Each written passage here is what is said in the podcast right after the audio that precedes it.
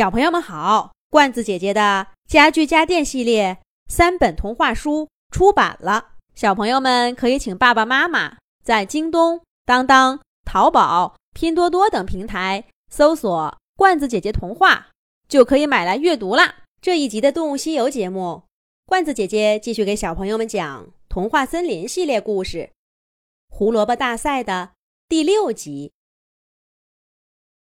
狮子兔疑惑的接过了树叶包裹，在手掌上打开，里面是一团黑乎乎的烂泥。因为离得近，水果胡萝卜的甜香很快就被这烂泥的味道压住，引得狮子兔一阵恶心。哎呀，还愣着干什么？快涂到你的胡萝卜上去，要不然你这次又得是倒数第一。草原兔一副恨铁不成钢的样子，对狮子兔说道。这时候，小白兔已经拎着篮子走到狮子兔的面前。狮子兔看到小白兔脸涨得通红，眼睛都熏肿了，塞在鼻孔里那两团可怜的棉球，早就被铺天盖地的臭味浸透了，一点用也没有。但小白兔还是尽量保持着微笑，向狮子兔伸出它那双已经非常难闻的爪爪，接过了水果胡萝卜。快涂上啊，来不及了！草原兔催促着狮子兔。可是小白兔已经把水果胡萝卜切好，它诧异地看了狮子兔一眼，去收下一份古怪的味道了。你还真是不值得同情。草原兔从狮子兔手上抢过包着烂泥的树叶，小心翼翼地收好，宝贝似的放起来，不再搭理狮子兔。不一会儿功夫，小白兔终于收好了所有的参赛作品，走到评委们面前。这第二轮的评审现场还真是有趣。十名评委看到小白兔拎着篮子走过来，如临大敌，赶紧从事先准备好的砂纸卷上扯下来一截，把鼻孔紧紧地塞住。他们当中有一位扯的纱布太长了，鼻孔里塞不下，一直垂到脚下去，活像是两条吞不进去又擤不出来的大鼻涕。饶是这么着。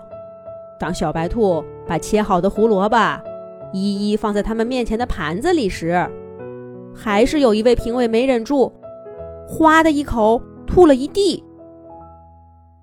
两只高大的灰兔子赶忙过去收拾了，大家也都见怪不怪。这个再正常不过的小插曲，很快就被忘掉了。参赛选手们聚精会神的。盯着评委们盘子里的胡萝卜，这个说：“三号评委吃了我的胡萝卜很陶醉。”那个说：“四号评委吃了我的胡萝卜才叫美呢，眼睛都眯起来了。”那个又喊：“还是我的胡萝卜最惊艳。”十号评委吃完，足足三分钟没有动，肯定是太享受了。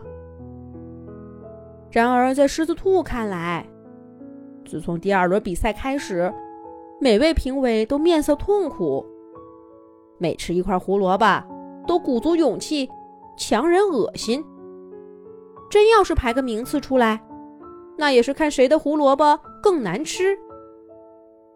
甚至有一块长满霉斑的褐色胡萝卜，让两位评委当场晕过去了。经过了一番抢救，他们才喷着空气清新剂。重新回到评审席上，可是到最后，正是这块罪魁祸首的提供者，一位其貌不扬的小灰兔，夺得了这场比赛的冠军。获奖的理由是，他的胡萝卜拥有一种让人绝对意想不到的难忘口味儿，